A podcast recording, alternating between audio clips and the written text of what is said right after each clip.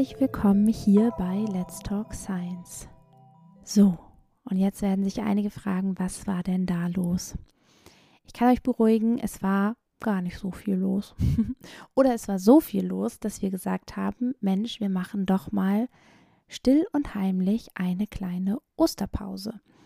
Das heißt, wir haben nicht wie sonst nur einen Monat pausiert. Nein, es gab sogar ganze zwei Monate Podcast-Pause. Dafür konnten viele von euch die Women's Science Show besuchen und die Ocean Science Show besuchen und an ganz vielen anderen coolen Programmen des Graduiertenzentrums teilnehmen. Aber der Podcast hat mal zwei Monate geruht. Und heute ist es alles ein bisschen anders. Das erste Mal länger Pause. Und das zum Zweiten kann ich euch sagen, moderiere ich heute mal bei mir zu Hause an. Und dann gehen wir gleich in die Aufzeichnung in mein Büro und lauschen dann dem Gespräch von mir und meinem Gast Patrick Nüss, einem Science Show Oldstar, könnte man eigentlich schon sagen, der uns in dieser Folge aber primär ganz viel über seine Forschung erzählt, über seine Forschung in der Volkswirtschaftslehre. Und dann nach der Folge hört ihr mich wieder, wieder hier zu Hause. Und dann hören wir uns versprochen in zwei Wochen wieder und alles ist wieder ganz beim Alten. Dann machen wir wieder nur einen Monat Pause. Dann kommt, das kann ich schon mal anteasern, eine Expertin, die sich mit dem Veganismus auseinandersetzt, die aus der Soziologie zu Gast sein wird. Und danach haben wir wieder einen Special Guest. Also, freut euch drauf. Ich freue mich total. Meldet euch bei uns, wenn ihr irgendwie Fragen habt. Das sage ich gleich vorweg.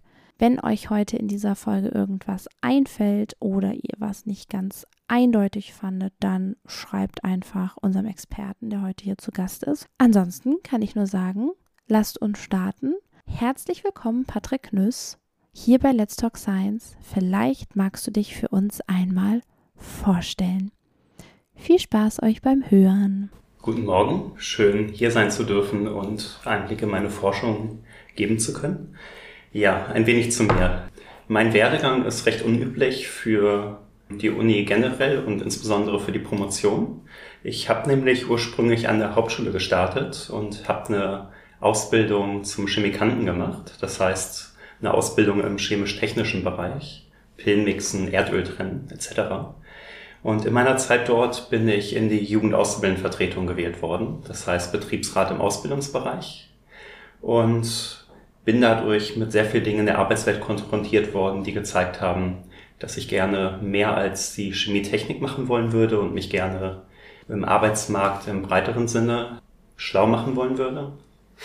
Ich habe auf jeden Fall im Laufe meiner Ausbildung erfahren, dass es in Hamburg die Möglichkeit gab, ohne Abitur zu studieren. Und dann habe ich letztlich eine Aufnahmeprüfung an der Uni Hamburg gemacht, um dort Sozialökonomie zu studieren, was ein Mix aus BWL, VWL, Recht und Soziologie ist. Und als ich da einmal angefangen habe, mehr über die Volkswirtschaftslehre zu erfahren und das mit meinen Erfahrungen in der Arbeitswelt verbinden konnte, bin ich darin so aufgegangen, dass ich letztlich von der Uni nicht mehr weg wollte, was dazu geführt hat, dass ich letztlich auch mit der Promotion in der Volkswirtschaftslehre begonnen habe.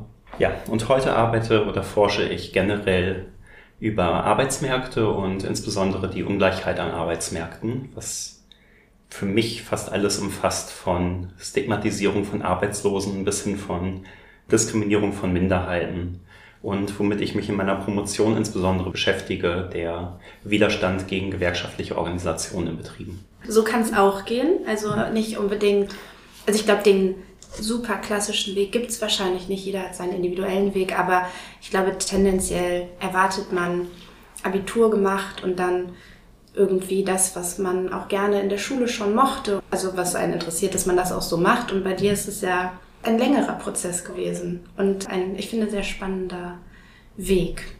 Vielleicht schon das erste Zeichen für deine große Leidenschaft für dieses Thema werden wir auf jeden Fall gleich ja noch mehr zu hören. Und ich finde, es klingt auch schon super spannend. Und da wir aber häufig mehr naturwissenschaftliche Forschung so präsent sehen, glaube ich, müssen wir nochmal uns angucken, wenn man dich googelt, Patrick Nüss und so das, was du hier an der Uni machst, dann steht dort, du bist am Lehrstuhl für öffentliche Finanzen ich glaube, man kann sich grob was drunter vorstellen. Volkswirtschaftslehre ist, glaube ich, den meisten auch ein Begriff. Und trotzdem finde ich es wichtig, dass du nochmal erklärst, was ist das für ein Fachbereich, womit beschäftigt ihr euch da und worum geht es einfach in diesem Gebiet? Guter Punkt, ja. Die Volkswirtschaft selbst ist ja die gesamtwirtschaftliche Analyse der Ökonomie und ihrer Bestandteile. Das heißt, es geht von Produktion, Investition, Konsum von Individuen bis hin zu staatlichen Aktivitäten in jeder Form. Ob nun das Versicherungswesen oder staatliche Investitionsprogramme, selbst das Bildungssystem an sich ist Teil der Ökonomie. Meine Forschungsrichtung ist eher im Bereich der Mikroökonomie angesiedelt, wo wir uns versuchen, individuelle Akteure und ihre Interaktion an Märkten anzusehen. Dort befasse ich mich insbesondere mit der experimentellen Arbeitsmarktforschung, wobei ich am Lehrstuhl für öffentliche Finanzen bin, wie du schon sagtest, wo der Forschungsschwerpunkt tendenziell eher im Bereich des Steuersystems liegt und der optimalen Besteuerung von Individuen und Firmen. Genau, du, du hast ja jetzt schon grob angeteasert, wozu du forschst. Mhm. Also das ist ja so das Hauptthema unserer heutigen Folge. Und deshalb müssen wir uns natürlich damit genauer beschäftigen. Und das ist ja auch das, was du bei der Science Show präsentierst, was jetzt nun Bestandteil des Zertifikatsprogramms ist, an dem du ja auch teilnimmst. Aber ich persönlich finde es immer für alle eventuell bald angehende DoktorandInnen spannend, wie kommt man dazu? Also was war vielleicht deine Intention? Wusstest du nach dem Master oder im Master schon sofort, ich werde auf jeden Fall promovieren oder der Forschung, das ist meins? Wie bist du so zu deinem Thema gekommen? Mm, es gibt ja den Weg häufig in den Naturwissenschaften, dass es schon einen Forschungsbereich gibt, den man sich dann anschließt und da dann in einer größeren Gruppe zu einer Thematik forscht. Oder so kenne ich das jetzt aus meinem Fachbereich, dass man wirklich sehr also etwas freier in der Themenwahl ist und meist auch eher alleine sich mit seinem Thema mehr oder weniger beschäftigt. Wie können wir uns das bei dir vorstellen? Wie war so der Start in deine Promotion? Ich würde sagen, ich bin in mein jetziges Thema mehr oder weniger reingestolpert und das hat sich ergeben durch mein Studium.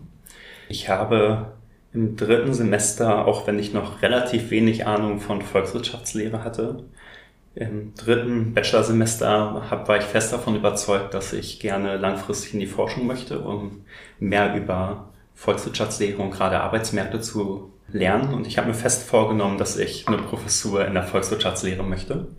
Was wirklich witzig war, weil ich zu dem Zeitpunkt weder wirklich Englisch konnte noch richtig Mathe.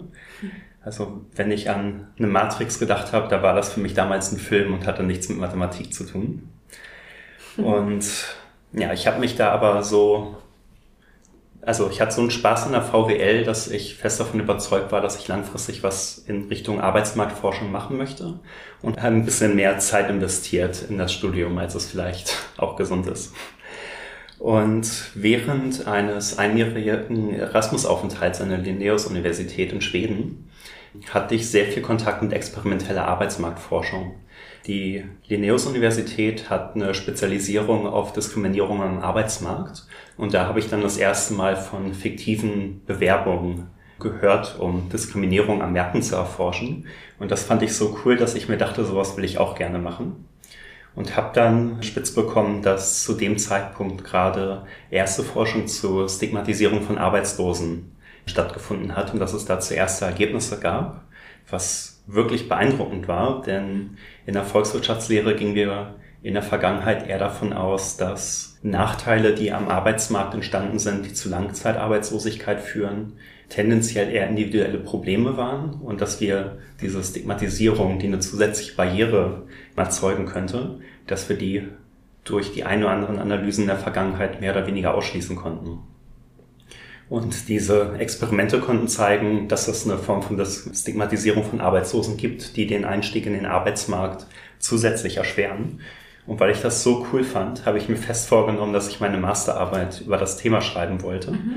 Und habe letztlich in meiner Masterarbeit dann das erste Experiment mit fiktiven Bewerbungen durchgeführt und habe dazu als, ja, letztlich als erstes in Deutschland knapp 3000 fiktive Bewerbungen verschickt, um zu sehen, ob Langzeitarbeitslose relativ zu Kurzzeitarbeitslosen oder noch Beschäftigten irgendwelche Nachteile im Einstellungsprozess haben. Und ja, damit habe ich im Prinzip auch den Einstieg in die Promotion geschafft. Ich habe ein, zwei Professorinnen halt auf meine Interessen aufmerksam machen können und es ist auch recht unüblich, dass man so ein Experiment bereits in der Masterarbeit durchführt ja. und ja, dementsprechend habe ich ja, Unterstützung gefunden, auch für die Promotion und hatte dann noch ein halbes Jahr zwischen Master und Promotion, bis meine Stelle und das Promotionsprogramm offiziell startete. Und dann bin ich auf ein erstes Paper aufmerksam geworden, was diese fiktiven Bewerbungen genutzt hat, um Diskriminierung von Gewerkschaftsmitgliedern zu erforschen. Und das Paper fand ich wirklich, wirklich cool. Es hatte in meinen Augen aber zwei, drei Schwächen und da dachte ich mir, nachdem ich sowas schon mal gemacht habe, das könnte ich viel, viel besser. und dachte mir zwischen Master und Promotion, jetzt habe ich noch ein halbes Jahr und dann nutze ich die Zeit auch einfach für ein kleines Hobby-Experiment und ja. habe dann halt als Hobby gestartet, ein Experiment zur Diskriminierung von Gewerkschaftsmitgliedern durchgeführt. In dem Prozess des Designs habe ich dann festgestellt, dass das, was die anderen Wissenschaftlerinnen gemacht haben, durchaus schon wohl überlegt war und dass sie sich wirklich ordentliche Gedanken dazu gemacht haben, dass ich gar nicht so viel besser bin. Und der Prozess, gerade schon bevor ich anfing, die Bewerbung zu verschicken, ist diese Idee und dieses Hobby zwischen Master und Promotion so eskaliert, dass es letztlich klar wurde, dass es Teil meiner Promotion werden muss mhm. und dass ich letztlich nicht nur für einige Monate fiktive Bewerbungen erhebe, sondern dass ich dafür über mehrere Jahre Bewerbung verschicken werde, um dann systematisch Unterschiede in Branchen und Regionen Deutschland analysieren zu können. Und ja, so bin ich dann zu dem ersten Papier meiner Promotion gekommen, wo ich letztlich 13.000 fiktive Bewerbungen verschickt habe und mir angesehen habe, ob Unternehmen versuchen, Gewerkschaftsmitglieder systematisch zu vermeiden im Einstellungsprozess. Womit wir letztlich auch Einblicke bekommen über die generelle Verhältnisse in den industriellen Beziehungen, also die Machtverhältnisse zwischen Arbeitnehmern und Arbeitgebern mhm. in den Betrieben über den Einstellungsprozess hinaus. 13.000, das ist erstmal eine ganz schöne Wow-Zahl, finde ich. Als kurze Zwischenfrage, hast du deinen Master bereits hier in Kiel gemacht oder kamst hm. du aus Hamburg für die Promotion nach Kiel? Das hätte ich im Werdegang vorhin alles ordentlich erklären können. Wir holen das jetzt nach. Okay. Ich habe meinen Bachelor in der Sozialökonomie in Hamburg gemacht und bin dann fürs Masterstudium an die Uni Kiel gewechselt. Der Gedanke damals war, dass mein Bachelorstudium in Hamburg wirklich toll und vor allem auch interdisziplinär war, wo ich mir alle Kurse so zusammenlegen konnte, wie sie für mich Sinn ergeben haben. Mhm. Damals hat mich die Methodenausbildung in Kiel aber letztlich nach Kiel geholt, weil wir zwar in einem interdisziplinären Studium sehr viel über verschiedene Disziplinen lernen konnten, aber zumindest damals noch einige Lücken in der empirischen Ausbildung hatten. Mittlerweile ist es besser geworden, aber dementsprechend bin ich dafür nach Kiel gekommen und habe mich da auch speziell auf die Arbeitsmarkt, Ökonometrie und experimentelle Forschung konzentrieren dürfen. Vielleicht magst du uns jetzt quasi mitnehmen, was ist so deine Fragestellung? Das Thema kennen wir. Was ist so deine These? Und du hast es mir vor der Aufzeichnung gesagt, also die anderen wissen es noch nicht, unsere ZuhörerInnen, aber du bist jetzt quasi im letzten Jahr deiner Promotion. Mhm. So wie ich das kenne, steht man jetzt kurz davor, in den primären Schreibprozess zu gehen. Vielleicht hast du das auch schon nebenbei gemacht. Jeder handhabt das anders, aber ich könnte mir vorstellen, dass du schon einige Ergebnisse hast, die du gerne mit uns hier teilen möchtest. Diskriminierung kann effektiv an so vielen Orten auftreten und es ist sehr, sehr schwierig, Diskriminierung überhaupt zu erforschen, denn betroffene Individuen, die diskriminiert werden, glauben zumindest, dass sie diskriminiert werden. Sie können aber häufig gar nicht wirklich sagen, ob es Diskriminierung ist oder ob es im Prinzip ihre Gefühle sind in dem Moment oder ihre gefühlte Wahrheiten sind. Diskriminierende Personen können wir auch schlecht befragen, weil sowas üblicherweise sozial nicht erwünscht ist oder in schlimmsten Fällen sogar illegal ist. Also ein Unternehmer, ein Personaler, den ich frage, ob er gegen ethnische Minderheiten oder Frauen diskriminiert, würde in den meisten Fällen vermutlich einfach lügen. Mhm. Das bedeutet, wir haben Probleme von sozialer Erwünschtheit. Und würden wir jetzt beispielsweise Leute einfach fragen, würden wir zu ja, verfälschten Ergebnissen kommen. Darum versuchen wir im Idealfall ein Setting zu schaffen, in dem uns Individuen Auskunft darüber geben, wie sie wirklich denken, ohne dass wir sie bewusst darauf ansprechen. Und da kommen beispielsweise fiktive Bewerbungen oder generell ähm, Audit Studies ins Spiel. Das bedeutet, wir versuchen im Alltag Menschen mit diesen Unterschieden zu konfrontieren und zu schauen, wie sie damit umgehen.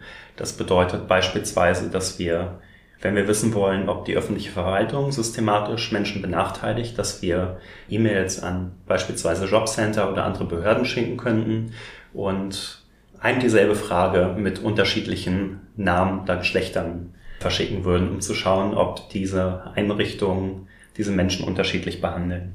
Im Falle meiner fiktiven Bewerbung läuft das letztlich auf selbe hinaus. Wir wissen, wenn ich die Personalerin direkt fragen würde, werden sie vermutlich lügen, selbst wenn sie bewusst diskriminieren. Und dementsprechend verschicken wir in diesem Setting gerne Paare von Bewerbungen, also zwei nahezu identische Bewerbungen, zumindest identisch in Bezug auf ihre produktivitätsrelevanten Charakteristiken das heißt Berufserfahrung, die Bildung, ihre Noten etc. Mhm. Aber versuchen dann beispielsweise den Migrationshintergrund oder das Geschlecht zu variieren, um zu schauen, ob diese Menschen dann systematisch anders behandelt werden, was für uns bedeutet, werden ethnische Minderheiten oder Frauen oder um welche Gruppe es uns auch gerade gehen soll, werden diese systematisch seltener zu Vorstellungsgesprächen eingeladen? Ja oder nein? Mhm. Und das ist das generelle Setting, wie wir mit fiktiven Bewerbungen arbeiten, um diese Probleme von sozialen Erwünschtheiten einerseits zu beseitigen. Und ein zweiter Punkt ist, wenn wir uns große Datensätze ansehen würden und wir würden uns ansehen wollen, ob ethnische Minderheiten weniger erfolgreich am Arbeitsmarkt sind, dann ist es schwer zu sagen, ob es wirklich daran liegt, dass diese Menschen diskriminiert werden oder ob es noch unbeobachtbare Komponenten gibt, die in diesen Fragebögen oder in diesen Daten einfach nicht abgefragt wurden. Mhm. Also wir können bei Daten, die andere für uns erhoben haben, nie 100%ig sagen, ob es nicht noch eine erklärende Komponente gibt, die einfach nicht in dem Datensatz enthalten ist, die die Unterschiede in dem Arbeitsmarkterfolg messen könnte. Und das Schöne an solchen fiktiven Bewerbungen ist, dass ich all diese alternativen Erklärungen, alle Sachen, die man vielleicht nicht sehen könnte, die kann ich alle komplett ausschließen. Ich kann wirklich garantieren, dass die Personalerin nur dieselben Informationen haben wie ich, also die Bewerbung, die ich entworfen habe, mit den kompletten produktivitätsrelevanten Charakteristiken. Und wenn wir dann noch Unterschiede beobachten, können wir jetzt garantieren, dass diese zurückzuführen ist auf die Charakteristiken, die ich offengelegt habe, wie beispielsweise das Geschlecht etc. In unseren industriellen Beziehungen in Deutschland sehen wir, dass Gewerkschaften mehr und mehr an Mitglieder verlieren. Wir haben auch immer weniger Unternehmen, die tarifvertraglich gebunden sind und auch immer weniger Unternehmen haben einen Betriebsrat, also betriebliche Mitbestimmung gemäß Betriebserfassungsgesetz. Das bedeutet, dass Arbeitnehmerinnen das Recht haben, betrieblich mitbestimmen zu können ab einer Firmengröße von fünf Beschäftigten, wenn sie den Bedarf zumindest äußern wir sehen letztlich, dass der Einfluss von Gewerkschaften und, und betrieblichen Mitbestimmungen allgemein zurückgeht. Und die Frage ist letztlich, woran liegt das? Mhm. Da gibt es letztlich jede Menge Erklärungsansätze. Beispielsweise haben sich Präferenzen der Menschen über Sicherheit am Arbeitsplatz über die Zeit verändert, die Regulierung am Arbeitsmarkt, oder auch Branchen, die zurückgegangen sind, wie der Bergbau, der früher sehr stark gewerkschaftlich organisiert war, der faktisch nicht mehr in Deutschland existiert im Vergleich zu anderen Branchen, die stärker gewachsen sind. Gerade im Dienstleistungssektor, die typischerweise weniger gut organisiert sind. Also solche sektoralen Veränderungen über die Zeit können da sehr viel mit reinspielen. Und was ich mich gefragt habe, war letztlich, ob das Verhalten von Arbeitgebern, die häufig weniger Interesse daran haben, dass Arbeitnehmerinnen sich organisieren und für bessere Löhne und Arbeitsbedingungen eintreten. Inwiefern das Verhalten dieser Arbeitgeber auch Einfluss auf die Entwicklung in industrie industriellen Beziehungen nehmen kann. Ich starte mal. Sehr gerne. Also die erste Frage wäre, deine Forschung beschränkt sich in Anführungsstrichen auf den Prozess ich äh, schicke ein Bewerbungsschreiben und ich warte die Reaktion ab. Darüber geht es nicht hinaus. Also selbst wenn eine Einladung käme, wird es nicht zu einem Treffen kommen. Da, darum geht es nicht, so wie ich das auch verstanden habe. Richtig? Ja. Und die andere Frage ist, Ich weiß nicht, wie es für dich ist, jetzt wenn ich mich in diese Situation hineinversetze, dass ich an deiner Stelle diese Bewerbung schicken würde, dann kann ich gerade noch nicht ganz abschätzen, ob es mich nicht irgendwo auch menschlich trifft oder irgendwie bewegt, diese Reaktion mitzusehen. Also ich weiß ja noch nicht, wir haben uns noch nicht über deine Ergebnisse unterhalten, aber ich könnte mir vorstellen, dass gewisse Ergebnisse auch einen gewissen Unmut mit sich bringen oder ein Aufwühlen. Und da frage ich mich, wie du damit umgehst, ob du dich da klar auch irgendwie abkapselst, distanzierst musst, weil es sonst, ja, weiß ich nicht, kann man sagen, es würde sonst die Forschung mit verfälschen, wenn man wirklich jetzt so aufgebracht ist, wütend ist? Oder ist es eine Emotion, die vielleicht auch gut ist für den Prozess, der, die dich weiterbringt? Wie geht's dir da? Vielleicht täusche ich mich auch total und es ist super individuell und du sagst dir, ach, das ist fast genau so eingetreten, wie ich es mir schon vorgestellt hatte und dementsprechend war ich gar nicht mehr so überrascht. Ja, es geht erstmal nur um den ersten Schritt im Einstellungsprozess.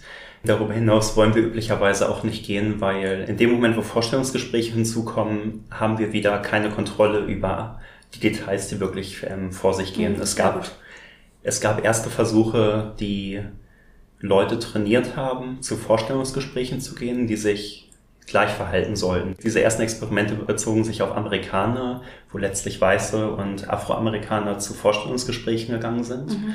Und die Hoffnung war, diese systematischen Unterschiede dort erfassen zu können. Das Problem war einerseits, es ist schwierig zu sagen, ob die Leute wirklich richtig antrainiert wurden, um sich gleich zu verhalten. Mhm.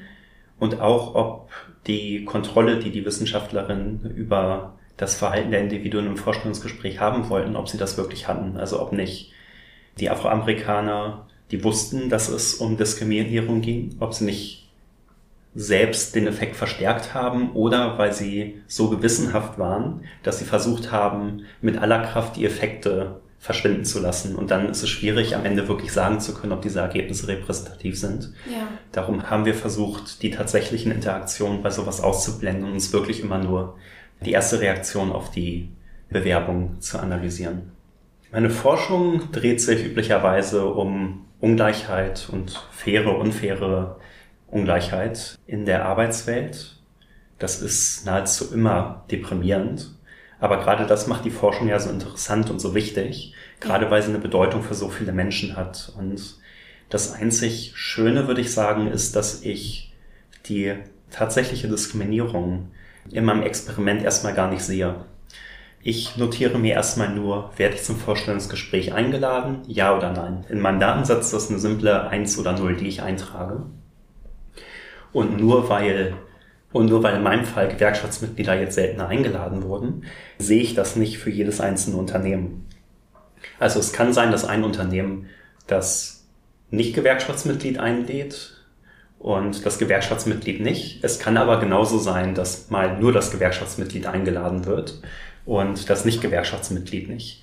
Es gibt einfach so viele zufällige Komponenten, die da mit reinspielen. Teilweise auch Aspekte meiner Bewerbung, wie das Layout, der formulierte Text etc., die habe ich alle zufällig zusammengeworfen, um systematische Verzerrungen ausschließen zu können. Mhm. Aber manchmal reicht es schon, dass Personalerinnen die Bewerbungen vielleicht um neun Uhr morgens lesen und noch verschlafen sind, anstatt dass sie die Bewerbung um 13 Uhr lesen. Und solche zufälligen Aspekte können schon Einfluss darauf nehmen, ob jemand eingeladen wird oder nicht. Und wenn ich jetzt in einem Unternehmen sehe, dass eine Person eingeladen wird und die andere nicht, heißt das erstmal nicht, dass dieses einzelne Unternehmen diskriminiert. Dafür bräuchte ich am Ende viel, viel mehr Beobachtungen, um darüber was sagen zu können. Worüber ich was sagen kann, ist am Ende der Markt als Ganzes. Mhm. Und da sehe ich dann, dass in meinem Fall Gewerkschaftsmitglieder im Durchschnitt 20 Prozent seltener zu Vorstellungsgesprächen eingeladen werden. Das schwankt aber auch sehr stark nach Branchen. Wir haben Branchen wie das Gesundheitswesen, wo ich gar keine Diskriminierung finde. Und dann haben wir Branchen wie den öffentlichen Sektor, wo wir etwa halb so viele Einladungen bekommen von Gewerkschaftsmitgliedern wie von Nicht-Gewerkschaftsmitgliedern. Bedeutet letztlich, für die einzelnen Firmen kann ich wirklich, wirklich selten etwas darüber sagen, ob dieses einzelne Unternehmen diskriminiert. Es gab letztlich auch einige Fälle, wo ich einfach fassungslos geworden bin, als ich die Rückmeldung bekommen habe. Beispielsweise habe ich ein Experiment zur ethnischen Diskriminierung im Ausbildungsmarkt durchgeführt in Deutschland mit knapp 4000 fiktiven Bewerbungen. Und Ich habe beispielsweise eine Rückmeldung von einem Personaler bekommen, der sich dafür bedankt hat und wirklich gefreut hat, dass ich Interesse an einer Ausbildung in seinem Unternehmen habe.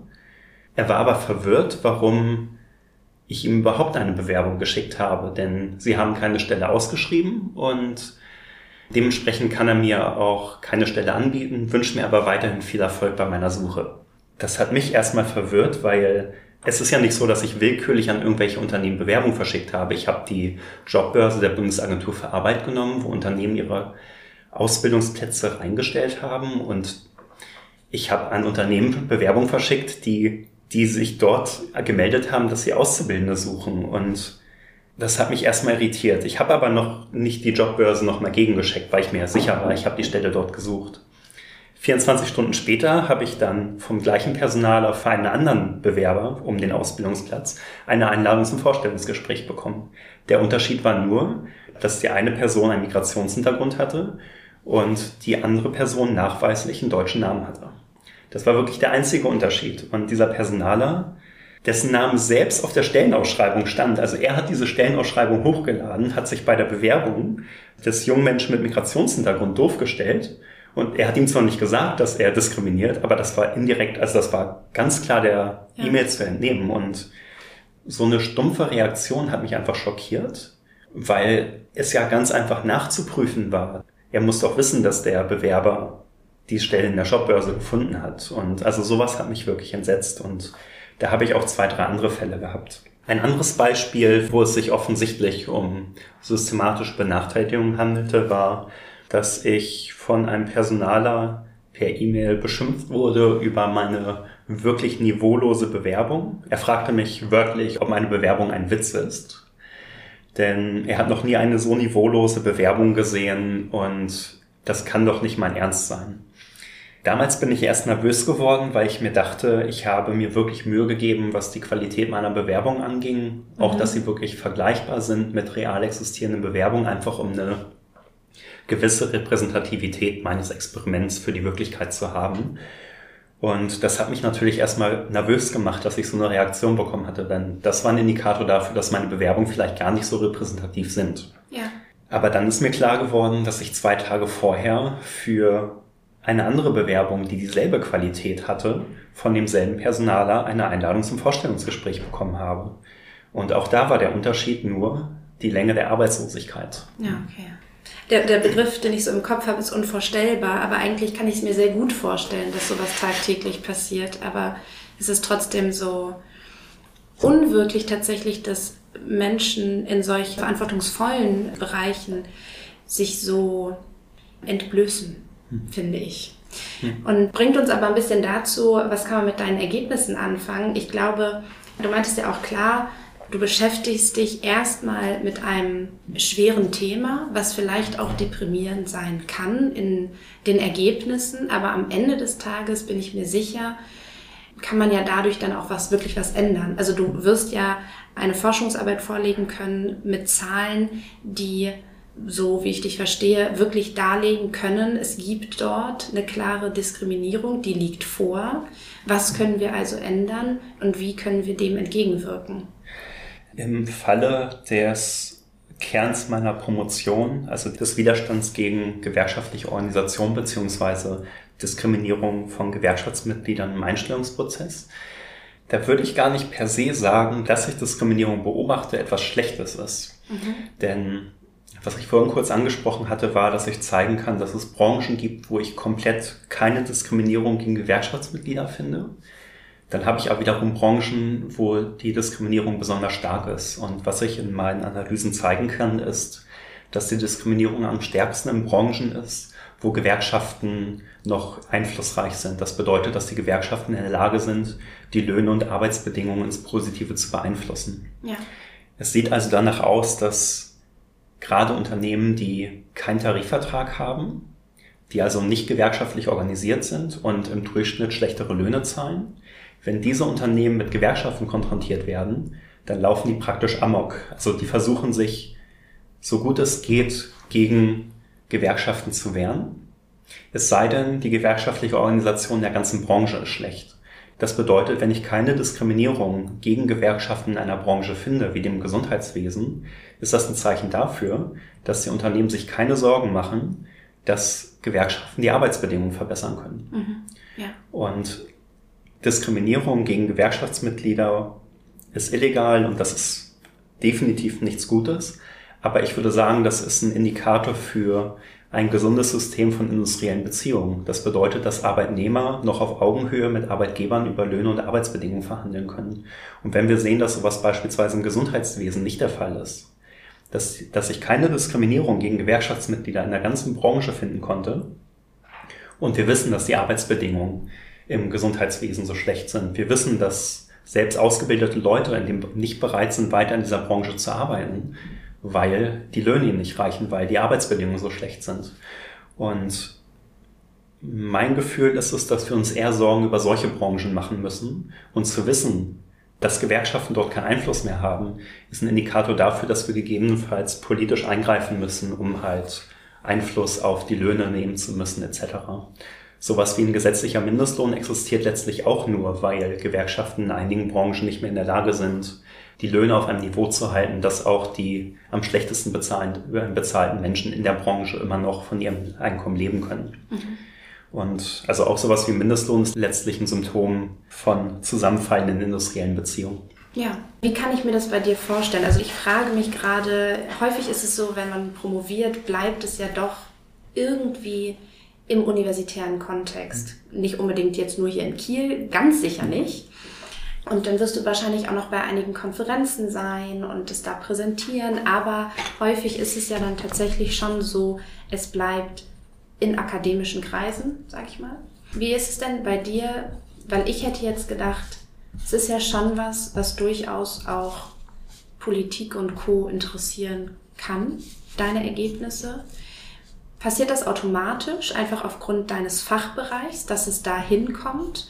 Oder musst du da hinterher sein? Musst du gezielt deine Ergebnisse an bestimmte Personen publizieren, damit deine Forschung da auch eine gewisse Aufmerksamkeit bekommt?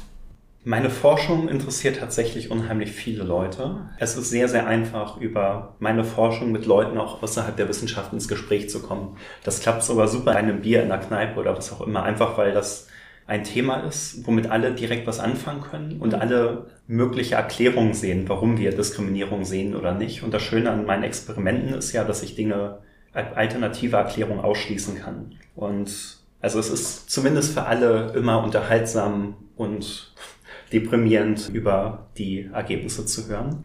Ich würde sagen, Forschung zur Diskriminierung bekommt tendenziell recht einfach Aufmerksamkeit und auch im politischen Kontext ist es relativ einfach, damit Aufmerksamkeit zu generieren und damit in Kontakt mit Entscheidungsträgerinnen zu kommen. Das bedeutet jetzt nicht, dass jemand wie ich in Ministerien ein- und ausgeht. Das bedeutet für mich üblicherweise eher über Social Media, wo Twitter gerade eine besondere Rolle spielt. Twitter erlaubt es, gerade in Sozialwissenschaften, erlaubt es wirklich einfach den Austausch mit Politikerinnen und Entscheidungsträgern im Allgemeinen zu treten und relativ einfach auf solche Dinge aufmerksam zu machen. Auch der generelle Austausch mit Menschen, die in Social Media unterwegs sind und sich für Forschung in irgendeiner Form interessieren. Diese Art der Forschung, also die Nutzung von fiktiven Bewerbungen, bekommt also prinzipiell recht viel Aufmerksamkeit, bedeutet aber in den seltensten Fällen, dass sich wirklich direkt was tut, weil unsere Forschung häufig nur aufdeckt, dass wir Probleme haben, dass mhm. es Diskriminierung gibt. In den wenigsten Fällen können wir aber direkt zeigen, wie wir das Problem lösen können. Ja. Es gibt auch Versuche, mit Experimenten solche Probleme zu lösen. Also wenn wir wissen, ethnische Minderheiten werden diskriminiert oder Frauen mit Kindern insbesondere werden seltener zu Vorstellungsgesprächen eingeladen, wenn wir sowas wissen, sollten wir gegebenenfalls Bewerbungen anonymisieren. Das ist eine Idee. Aber auch so eine Lösung funktioniert leider nicht immer so gut, wie wir uns das vorstellen. Denn in dem Moment, wo eine Frau ein Kind bekommt und gegebenenfalls ein, zwei Jahre nicht auf dem Arbeitsmarkt ist, sieht man selbst in anonymisierten Bewerbungen, dass da eine Lücke im Lebenslauf ist. Wenn diese Unternehmen nicht wissen, dass es sich um eine Frau handelt, die einige Zeit zu Hause bei ihrem Kind verbracht hat, dann sehen die Unternehmen nur zwei Bewerbungen. Eine Person hat permanent gearbeitet, die zweite Person hat eine Lücke im Lebenslauf. Und wenn den Unternehmen nicht bewusst ist, was der Grund ist, also dass die Kindererziehung der Grund ist für diese Erwerbslücke, würde sich sowas auch wieder ja. nachteilig für die Frau auswirken. Das bedeutet auch so eine Anonymisierung ist nicht prinzipiell, also nicht unbedingt eine Hilfe.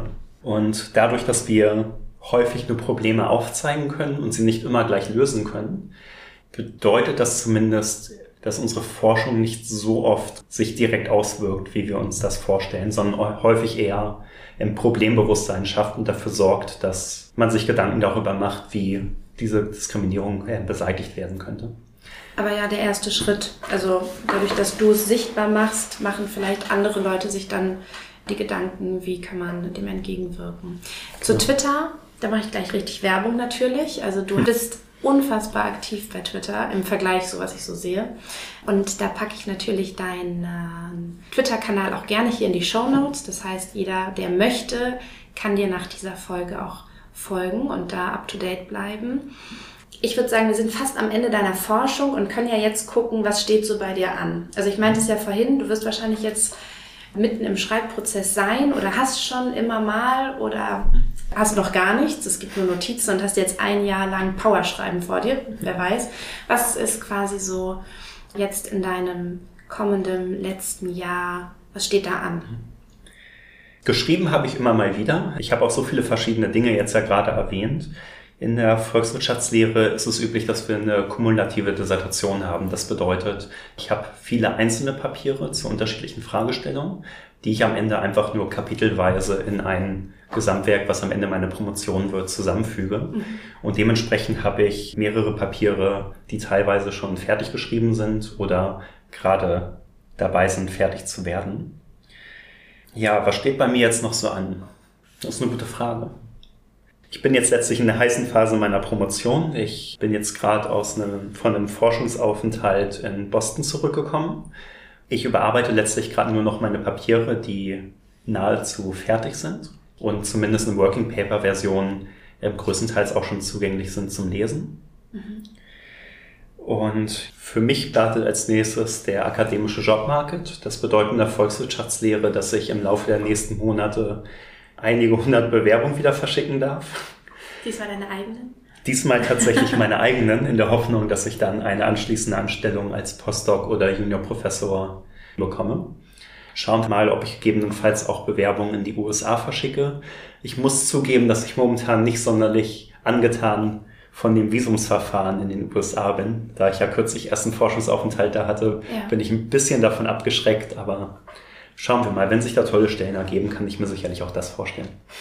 Ja, nicht schlecht. Also wir drücken dir hier natürlich fest die Daumen, das Graduiertenzentrum und ich. Und dann sind wir eigentlich auch schon am Ende, würde ich sagen. Eigentlich ist es eine Frage, die ich gerne zu Beginn stelle, aber jetzt mache ich sie ganz zum Schluss noch einmal. Ich glaube, nach dieser Folge wissen unsere ZuhörerInnen und wir alle, dass du richtig brennst für deinen Fachbereich und dass das eine Leidenschaft von dir ist, die lange gewachsen ist und die auch offensichtlich ja jetzt nach deiner Promotion weitergeht. Wir hatten hier ja jetzt schon einige Doktorandinnen zu Gast, die nicht in der Forschung geblieben sind. Also ich glaube, vor dir waren jetzt vier letztes Jahr hier zu Gast und davon ist nur eine Person in der Forschung geblieben. Wo würdest du denn sagen, was sind einfach Dinge in deinem Fachbereich, die es so charmant machen, wo du einfach sagst, das wird für dich nie langweilig. Deshalb muss es das sein. In der Arbeitsmarktforschung befassen wir uns permanent mit Dingen, die extremen Einfluss auf die Lebenssituation der Menschen nimmt.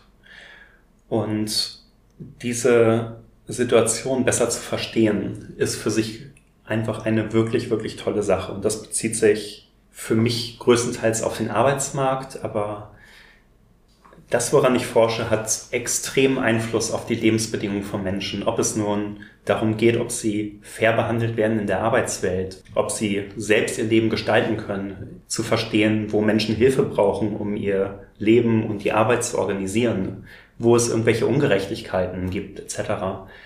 Das sind einfach so wichtige Dinge und dabei gibt es so viele offene Fragen, wo ich dazu beitragen möchte, diese besser zu verstehen. Und das möchte ich einmal direkt mit meiner Forschung machen. Warum ich auch gerne an der Uni bleiben möchte, ist, weil ich gerne Studentinnen helfen möchte, zu verstehen, was eigentlich in Märkten vor sich geht. Und das bezieht sich gegebenenfalls nicht nur auf die Diskriminierung am Arbeitsmarkt. In der Volkswirtschaftslehre geht es um systematisches Denken und in der Lage zu sein, Mechanismen zu zerlegen. Und was wir machen, ist häufig sehr, sehr abstrakt. Aber was wir uns ansehen, können wir auf ganz, ganz viele unterschiedliche Situationen übertragen. Und in dem Moment, wo ich es schaffe, in der Lehre ein Verständnis dafür zu schaffen, was für Probleme in Märkten existieren oder in der täglichen Interaktion von Menschen etc., kann ich gegebenenfalls dazu beitragen, dass Menschen stärkeres Bewusstsein dafür bekommen und ihr Arbeitsumfeld selbst besser gestalten können.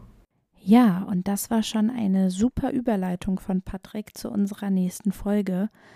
Den meisten wird es bekannt sein, aber für alle, die heute mal das erste Mal reingehört haben, die klassischen Let's Talk Science Folgen sind so aufgebaut, dass es immer eine Folge mit den ExpertInnen gibt, wo wir uns über ihre Forschung unterhalten. Und in der nächsten reden wir aber über Wissenschaftskommunikation. Das ist das Zertifikatsprogramm oder eines der Zertifikatsprogramme, die man am Graduiertenzentrum belegen kann.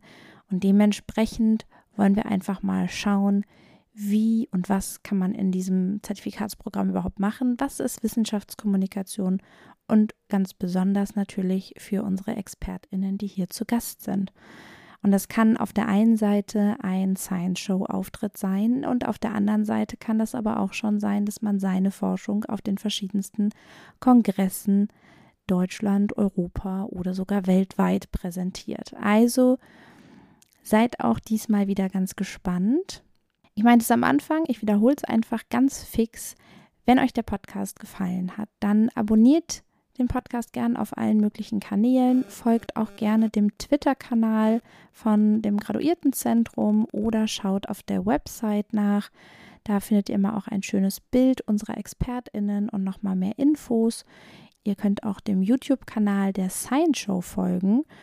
Dort findet ihr ganz besonders toll aufgearbeitete Formate, die ein bisschen an die Science Show erinnern. Und bei Fragen kontaktiert uns super gerne. Die Show Notes sind dafür da, dass ihr einmal die Kontaktdaten unserer ExpertInnen findet, also heute von Patrick Nüss. Und ansonsten schaut ihr nach dem Graduiertenzentrum. Auch da findet ihr alles in den Show Notes und dann auf der Website unsere Kontaktdaten. Das gilt nicht nur für Fragen. Ihr könnt natürlich gerne auch Anregungen oder ähm, klar, ihr könnt uns auch anschreiben und sagen, hey, ich promoviere selber, ich hätte Lust, bei euch zu Gast zu sein. Freuen wir uns total drauf. Ansonsten freue ich mich jetzt, euch äh, in zwei Wochen wieder zu hören, beziehungsweise ich freue mich drauf, wenn ihr in zwei Wochen wieder einschaltet. Und bis dahin wünsche ich euch eine schöne Zeit. Bis dann. Tschüss. Música